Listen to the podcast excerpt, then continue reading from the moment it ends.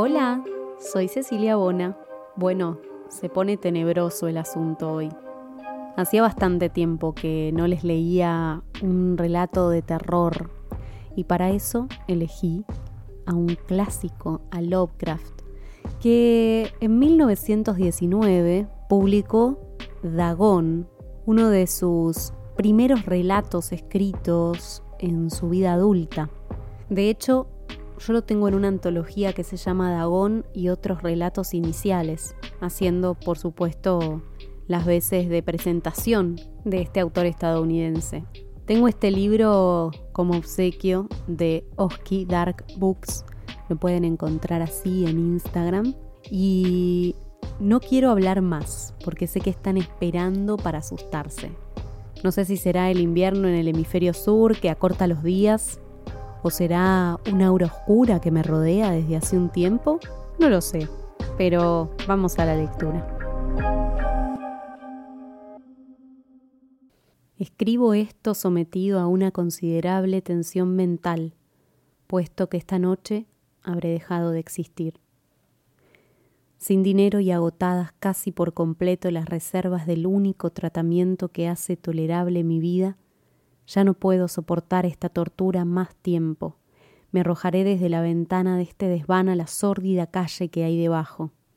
Mas, aunque sea esclavo de la morfina, les ruego no me tomen por un débil degenerado. Cuando hayan leído estas páginas, garabateadas con tanta premura, quizá intuyan, aunque no lleguen a entenderlo del todo, por qué aspiro al olvido o a la muerte.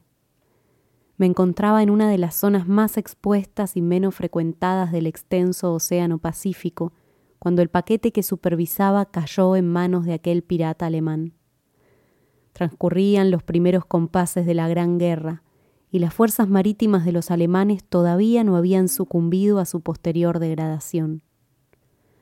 Así pues, nuestra embarcación pareció una presa legítima, mientras que los tripulantes recibimos el trato justo y la consideración que nos merecíamos como prisioneros marítimos. La disciplina de nuestros captores era tan relajada que conseguí escapar cinco días después de nuestra captura, yo solo, en una pequeña barca, con agua y provisiones para una buena temporada. Libre y a la deriva, ignoraba cuál era mi posición exacta.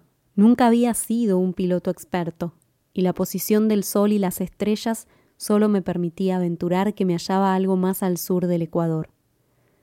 No sabía nada de mi longitud, ni había a la vista islote o línea de costa alguna. El tiempo era pasible, y vagué muchos días sin rumbo bajo aquel sol abrasador, esperando a cruzarme con algún barco o a recalar en las playas de alguna tierra habitable. No se materializaron ni playas ni tierras, por lo que empecé a desesperar en mi soledad sobre aquella inmensidad convulsa y azul. El cambio se produjo mientras dormía. No llegaré a conocer los detalles, pues mi sueño, aunque inquieto y repleto de pesadillas, no se vio interrumpido. Cuando por fin desperté, descubrí que estaba en parte sumergido en un lodazal negro y viscoso que lo cubría todo en monótonas ondulaciones y en el que, cerca de allí, mi barca yacía varada. Cabría suponer que mi primera reacción debió haber sido de sorpresa ante la transformación tan prodigiosa e inesperada de todo cuanto me rodeaba. Pero lo cierto era que me sentía más horrorizado que sorprendido, pues el aura siniestra que impregnaba el aire y el suelo putrefacto me congeló hasta los huesos. Toda la zona era un hediondo cementerio de peces podridos y otros seres indescriptibles que sobresalían en aquella interminable llanura de fango. Tal vez lo más apropiado sea declararme incapaz de transmitir con meras palabras esa abominable sensación que anida en los silencios absolutos y los yermos inconmensurables. Aunque no se detectaba ningún sonido, ni se veía nada salvo aquella inmensidad de lodo negro, la perfección que emanaba de la calma y la homogeneidad del paisaje me oprimía con un temor nauseabundo.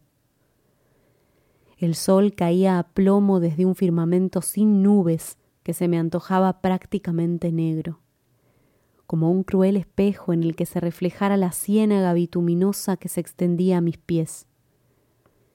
Mientras me arrastraba hasta el bote naufragado, comprendí que aquello solo admitía una posible explicación. Algún tipo de levantamiento volcánico sin precedentes debía de haber lanzado a la superficie una porción del lecho oceánico, con lo que habrían aflorado a la superficie algunas regiones ocultas bajo las insondables profundidades desde hace millones de años. Aquel nuevo territorio que tenía a mis pies era tan extenso que por mucho que aguzara el oído me resultaba imposible detectar el menor rumor procedente del oleaje. Tampoco vi aves marinas dispuestas a alimentarse de la carroña que me rodeaba. Medité durante horas, sentado en el pecio de la embarcación, que me procuraba una tenue sombra con la que resguardarme del sol en su migración celestial. El suelo perdió parte de su viscosidad conforme el día avanzaba. Pronto pareció lo suficientemente seca como para aventurarme a explorar. Dormí poco esa noche, y a la mañana siguiente me procuré agua y comida, dispuesto a emprender la marcha por tierra firme en busca tanto del mar desaparecido como de un posible rescate. Al amanecer de la tercera jornada, comprobé que el suelo se había secado lo suficiente como para caminar sin problemas. El hedor a pescado era enloquecedor, pero me asolaban pensamientos demasiado graves como para preocuparme por semejantes banalidades. Así pues, reanudé la marcha en busca de una meta desconocida. Durante todo el día avancé sin vacilación hacia el oeste, guiándome por un promontorio lejano que era la única elevación en aquel páramo interminable. Acampé esa noche y a la mañana siguiente seguí avanzando hacia el risco, que parecía más cerca que en mi primer avistamiento. Llegué a su base en la cuarta jornada. Comprobé que era mucho más alto de lo que me imaginaba al verlo de lejos. El valle que lo rodeaba lo hacía parecer más elevado demasiado exhausto como para acometer el ascenso, dormía a la sombra de la colina. Ignoro por qué tuve unos sueños tan disparatados esa noche, pero nada más levantarse la luna, creciente y gibosa, sobre el borde oriental de la planicie, me desperté empapado de un sudor frío. No quise dormir más. Era incapaz de soportar más visiones como las que acababa de experimentar. El resplandor de la luna me mostró hasta qué punto había sido una imprudencia viajar de día.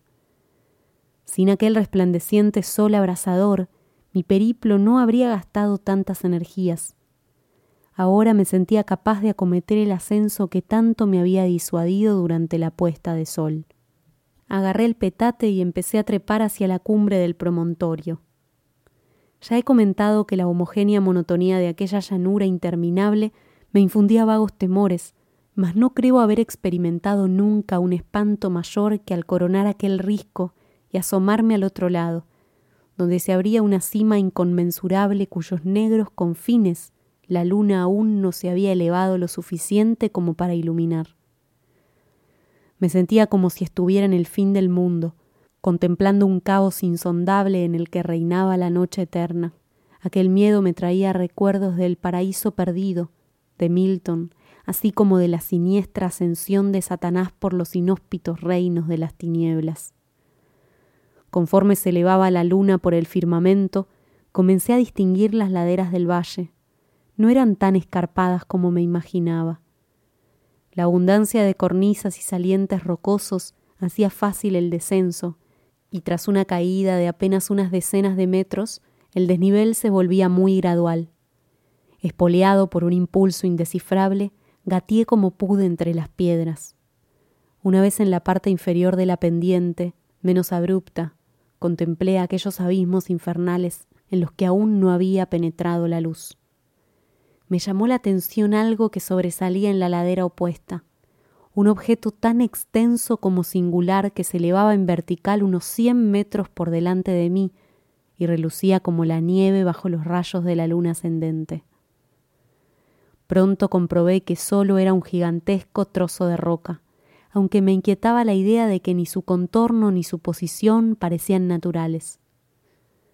Al examinarlo más de cerca, experimenté una oleada de sensaciones que no puedo expresar, pues pese a su inmensa magnitud y su ubicación en un abismo que debía de haberse abierto en el fondo del océano cuando el mundo era joven, percibí sin asomo de duda que el extraño objeto era un monolito bien torneado, cuya mole colosal había conocido la pericia y tal vez incluso la adoración de seres vivos e inteligentes. Sobrecogido por el desconcierto, aunque con la misma sensación que acompaña al placer que experimentan los científicos o los arqueólogos, examiné los alrededores más de cerca. La luna, cercana ya a su cenit, relucía de una manera vívida y desconcertante sobre los gigantescos pilares que ceñían la cima, revelando el hecho de que por el fondo fluía una extensión de agua que serpenteaba y se perdía de vista en ambas direcciones, chapoteando casi a mis pies. Al otro lado del abismo, sus ondulaciones bañaban la base de aquel monolito ciclópeo, sobre cuya superficie podía trazar ahora inscripciones y toscas esculturas.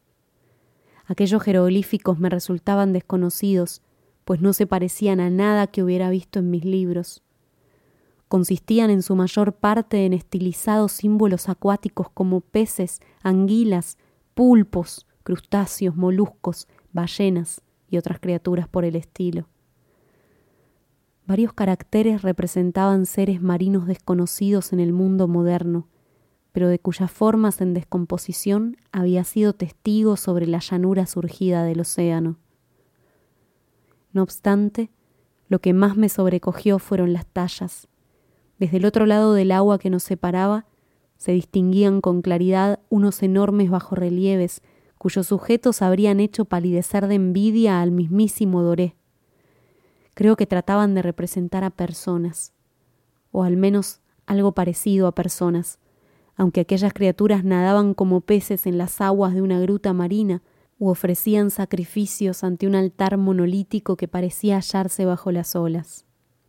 No me atrevo a entrar en detalles acerca de su rostro y sus formas, pues el mero recuerdo me provoca mareos grotescos, más allá de la imaginación de un Poe o un Bulwer, se dirían endiabladamente humanos, en líneas generales, pese a las manos y pies palmeados, los labios exageradamente grandes y flácidos, los ojos saltones y otros rasgos demasiado desagradables como para recordarlos.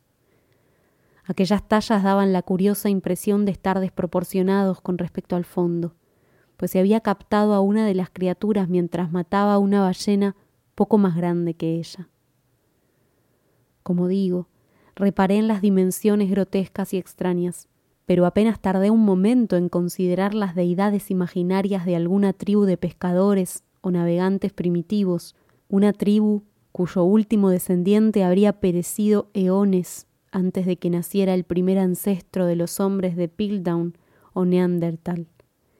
Fascinado por este inesperado atisbo de un pasado ajeno a las conjeturas del más osado antropólogo, me quedé absorto en mis cavilaciones mientras la luna proyectaba extraños reflejos sobre el canal que discurría en silencio a mis pies. Y entonces lo vi. Sin nada más que una suave ondulación para señalar su salida a la superficie, el ser se mostró ante mí sobre las aguas oscuras tan vasto y repulsivo como Polifemo, se impulsó como una criatura de fábula sobre el monolito y lo envolvió en sus gigantescos brazos cubiertos de escamas, mientras inclinaba la espantosa cabeza y emitía una serie de sonidos acompasados. Creo que fue entonces cuando enloquecí.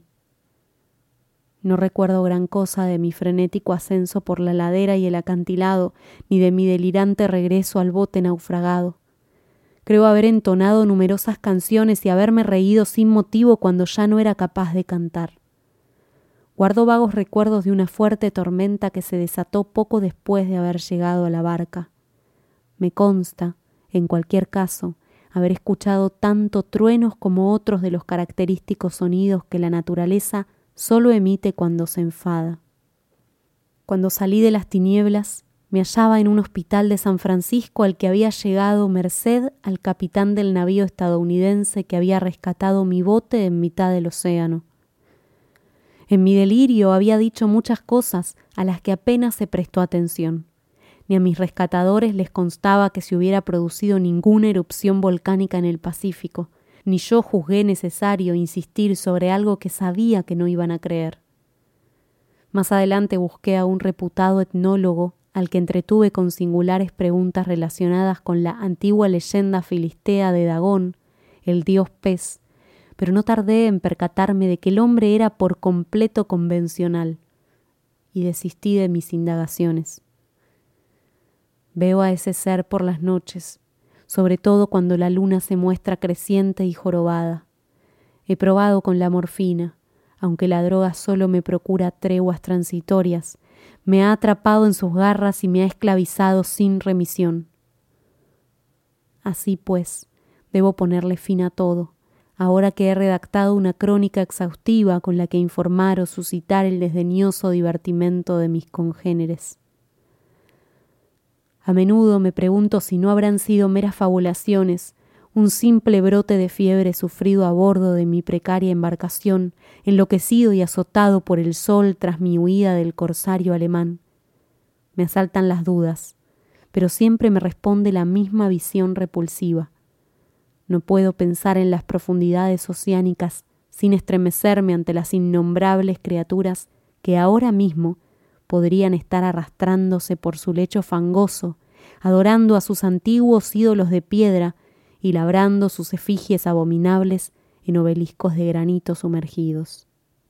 Sueño con el día en que se alcen sobre las olas para ensartar en sus fétidas garras los despojos de la humanidad, agotada por la guerra y debilitada, y con el día en que la tierra se hunda y el lóbrego lecho marino ascienda envuelto en un pandemonio universal.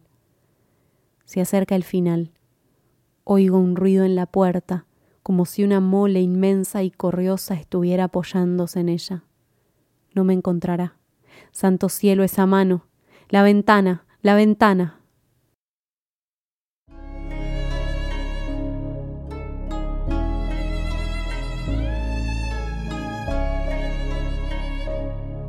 ¿1919? Me encanta. Me encanta pensar que alguien escribió hace más de 100 años este texto que nos espanta y nos pone los pelos de punta todavía hoy. Gracias Lovecraft por tanto. Dan ganas de seguir escuchando y leyendo más sobre él, ¿no? Bueno, acá en esta lista tengo otro cuento de Lovecraft que se llama El extraño. Pueden ir a buscarlo si se quedan con ganas de más pero pueden contarme en las redes sociales qué otros cuentos o relatos de terror tendrían que aparecer en esta lista. Los espero en Instagram, en YouTube, en Twitter, en Facebook, como arroba por qué leer ok. También estoy en TikTok y si tienen ganas y les parece un buen plan, los invito a convertirse en mecenas de este proyecto. No hace falta que lo hagan, pero me ayuda mucho porque todo aporte económico hace que pueda hacer mi trabajo más y mejor. Como les digo siempre, en la descripción de este episodio se van a encontrar una lista de links de Mercado Pago, de Cafecito, de Patreon. Bueno, y también me pueden pedir mis datos de cuenta para hacer una transferencia. Todo, todo, todo suma. Y así con patrocinadores este proyecto sigue creciendo. Les mando un abrazo muy fuerte. Hoy se duerme con la luz prendida, ¿no? Hasta la próxima lectura. Chao.